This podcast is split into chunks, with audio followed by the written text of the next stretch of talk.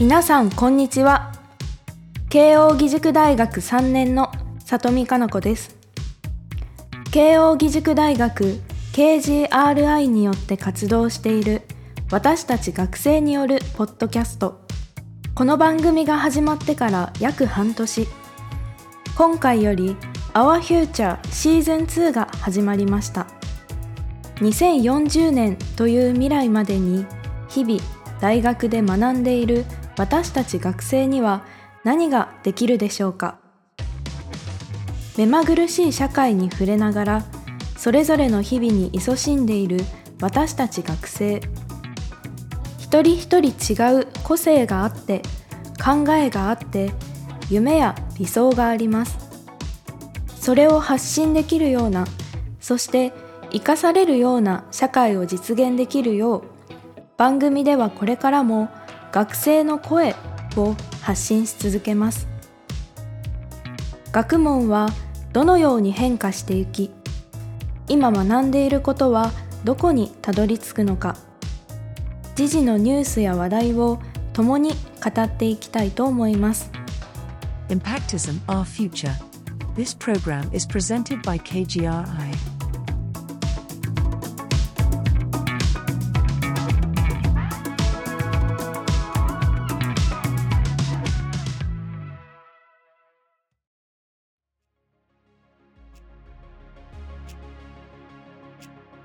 2022年の夏は史上最速で梅雨が明けました。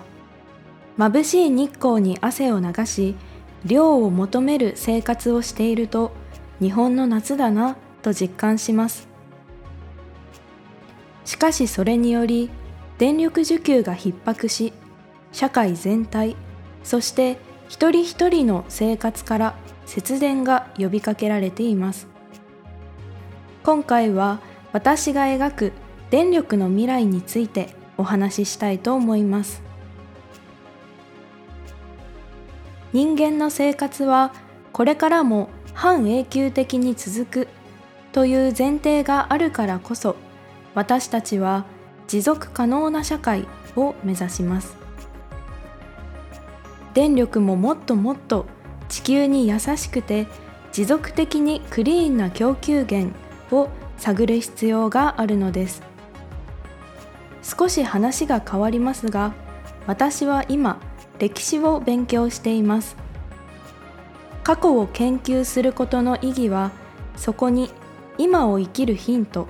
未来を想像するヒントが隠されているということです。私は持続可能なものを探る過程で持続可能だったものについて考えてみました。古くから人間よりももっと昔から日本社会にあった光には何があるでしょうか？その一つに蛍の光があります。伊勢物語源氏物語の時代からその後スタジオジブリ映画「蛍の墓」に描かれているように大戦期も日本の夜に生きていました。人間は蛍の光に実用的に助けられたりその神秘性に心を奪われたりそんな歴史を歩んできました。しかし蛍たちの光は人間が生み出したものではありません。蛍の蛍らしいアイデンティティを人間が生活によく生かした結果です。蛍たちにヒントを得て人間ならではのアイデンティティを生活に生かすことはできないでしょうか。私はこれからの社会においてもなくなり得ない人間ならではの特徴に着目しました。それは声です。現在音を使って電気を作る音力発電は持続可能な開発エネルギーの一つとして研究もされつつあります。街の音騒音旅客機のエンジン音をエネルギーに変える取り組み。さらには音を吸収する防音効果を含んだ住みやすいまちづくりにおいても研究が始まっています。私たち人間はかつてよりも多くの人とコミュニケーションをとり言葉でやり取りをする機会が増えました。感情も豊かになり言葉で何かを表現するそもそもの機会が格段に増えたのです。そんな自分の多くの声がエネルギーになったらいいと思いませんか？私は2040年という未来の社会で皆が音力発電ならぬ言葉発電機を持ち歩いている社会を想像しました。スマートフォンをはじめとする小型の電子機器を手放せない私たちですが自分の声をはじめとする音の振動から電力を生み出し自分の電子機器を動かす電力に変換できたら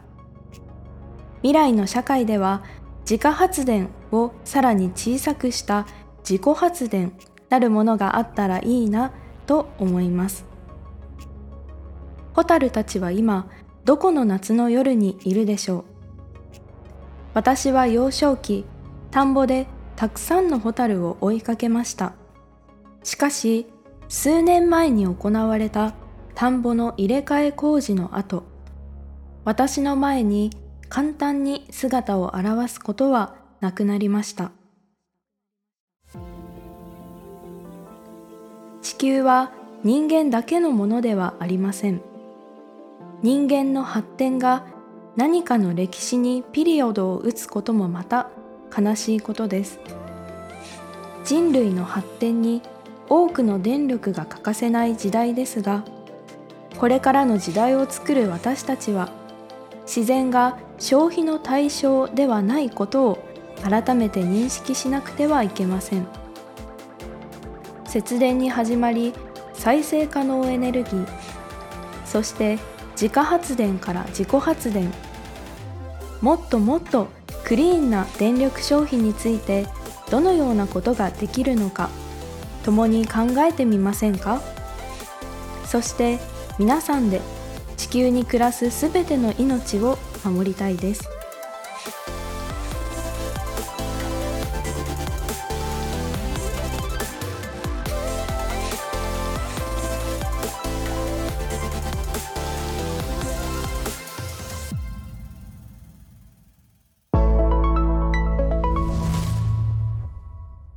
今日の気になるトピックス。今日の気になるトピックスは教員免許更新制廃止。今年度に入り法改正によって教員免許更新制が廃止され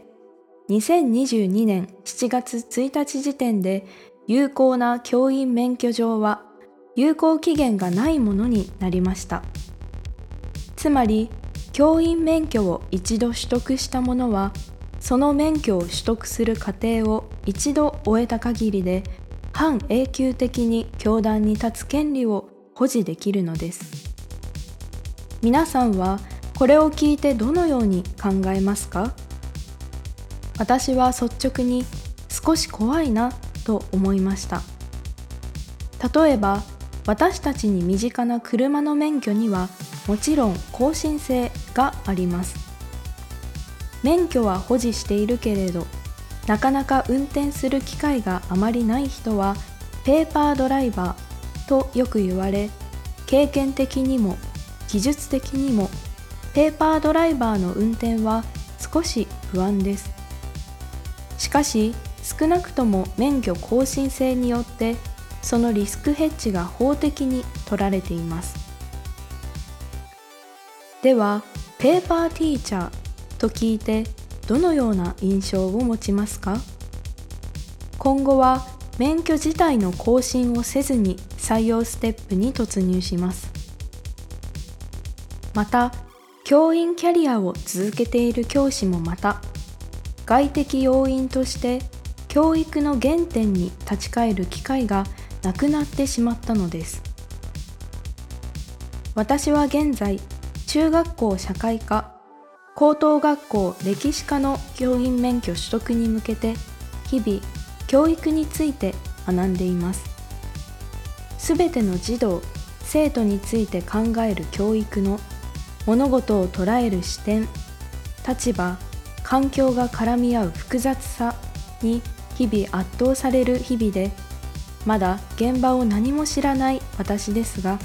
その立場のジレンマや問題の難しさに悩まされています。教壇に立つ職に携わることはとても繊細な配慮を必要とするためどんなに時代が進んでも機械への代用は不可能です。しかし今回の法改正は効率や集約化に重きが置かれる社会の潮流に本来対応しかねるはずの教員職が少し足並みを揃えに行ったような感覚を覚えました。もちろん免許を更新しなくてはいけないということではありません。しかし多くの人に触れる機会がある教員は子どもの今にも将来にもその保護者にもそして社会全体や教育という仕組みそのものにも多方面に貢献しうる立場にあるのです。免許更新制度をなくす代わりにその本来の意義がうやむやにそしておろそかにならないような体制が必要なのです。時代の多様性に合わせて教育がカスタマイズされていくこと。私は近い将来もっと開放的な教育を理想としました。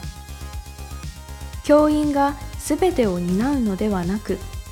社会からアプローチしていくのです。技術が発達し社会が近づいたからこそ教育にももっともっとアクセスしてリアルを伝えられると考えます。更新性がなくなり教育機関が閉塞化していくのではなく開放的で社会からアクセスしやすいような変容が今社会全体に求められています。